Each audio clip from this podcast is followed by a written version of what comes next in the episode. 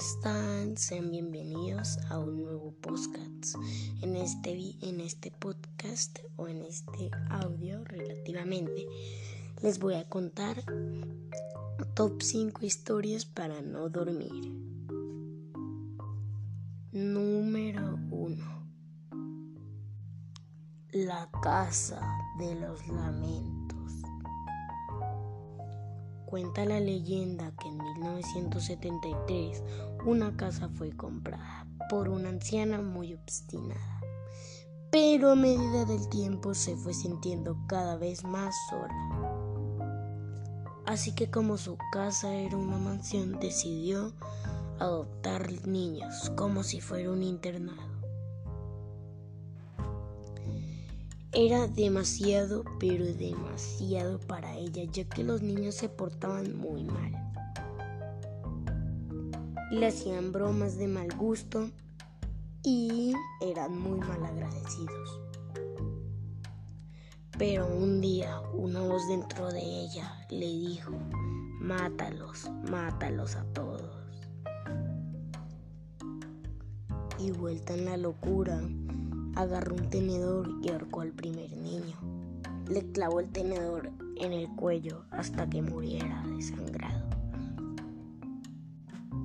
Buscó rápidamente a los otros niños y les dio una muerte silenciosa. Desde ahora, cada persona que va por la casa se escuchan los llantos de los niños siendo asesinados por la mujer. Número 2. Número 2. El conejo de Pascua maldito. Dominique era un niño muy alegre. Le gustaba jugar con sus amigos.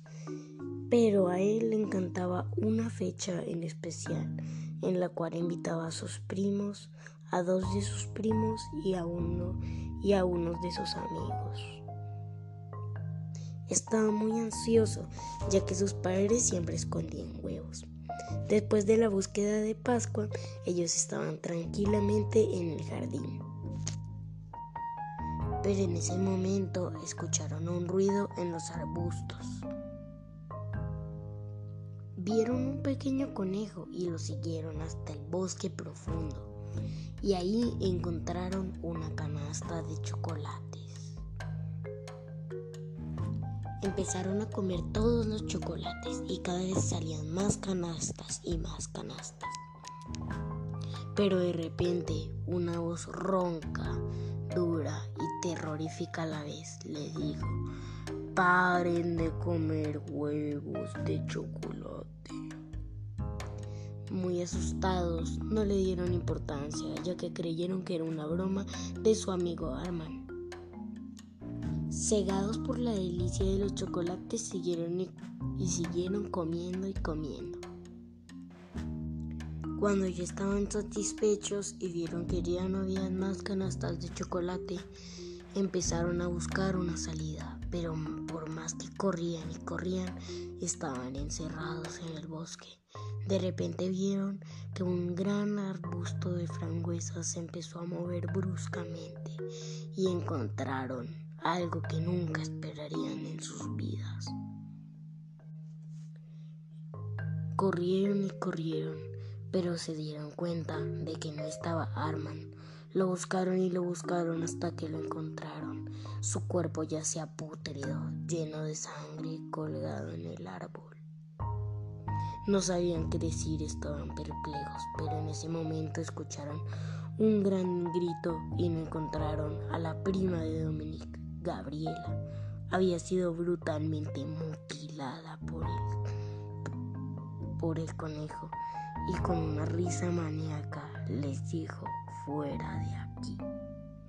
Corrieron como nunca, pero en ese momento se dispersaron y el conejo persiguió a Dominic y a Daniel.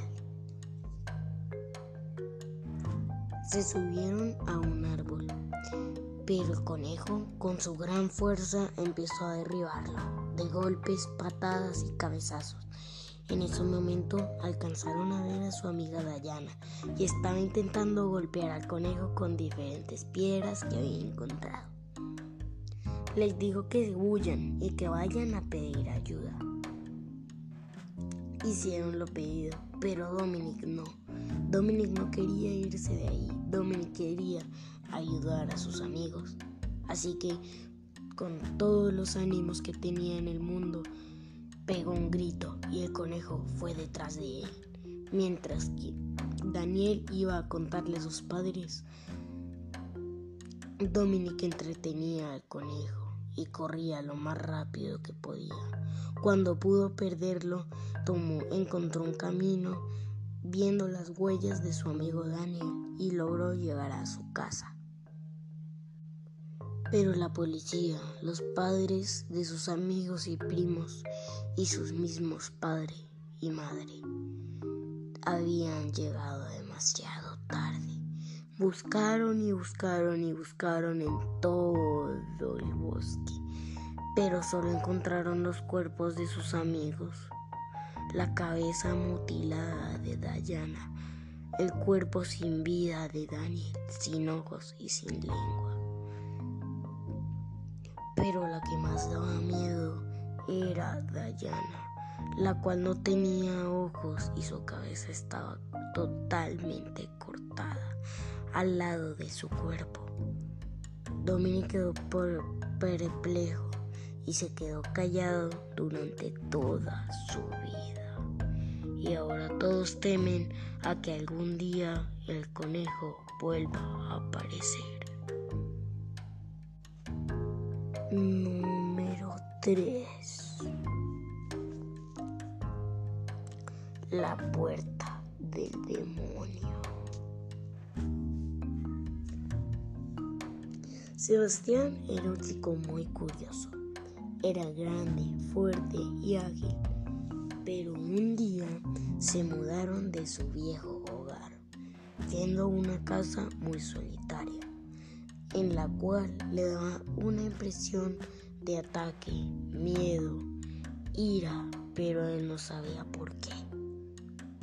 Pero siempre veía una pequeña puerta pintada como si fuera ladrillo, camuflada. Al parecer él, él, era el único que podía verla, ya que le preguntó a sus padres y le decían qué puerta y no la veía con toda la curiosidad del mundo, cogió una, una, pequeña navajilla de cocina que tenía y se aventuró. Caminó y caminó. Para él fueron horas, pero para sus padres y en el mundo real solo habían pasado unos segundos. Al, al llegar vio otra puerta idéntica a la que había en su casa, así que la abrió, la vio, pero lo que vio lo dejó perplejo. Habían ratones devorando a una persona, llenos de sangre. La persona no tenía ojos, piernas y brazos. Estaba muerto del miedo y mientras iba corriendo, los ratones infernales lo perseguían. Sentía el ambiente más tenso, las paredes empezaron a encogerse y cada vez sentía más miedo hasta que logró ver la salida y corriendo como lo más rápido que pudo logró salir, pero vio a uno de los ratones fijamente a los ojos. Y el ratón le dijo, no te librarás tan fácil. Con un miedo inimaginable cerró la puerta con los ladrillos que había ahí y se escondió en su cama. Como era de esperarse, ya era de noche y eran las 3 de la mañana. En ese momento escuchó un pequeño ruido y al bajar la cabeza, debajo de su cama estaban los cuerpos pútridos y muertos de sus padres. Estaban sin ojos, sin piernas y sin brazos y rápidamente se dio cuenta de que él sería el siguiente. Cuando los bomberos llegaron al cuando los bomberos, la policía y, y los médicos llegaron al día siguiente ya era demasiado tarde. habían sido brutalmente asesinados. Bueno chicos, bueno, les, les traeré la segunda parte por ahí mañana o pasado mañana. Cuídense, bye, chido.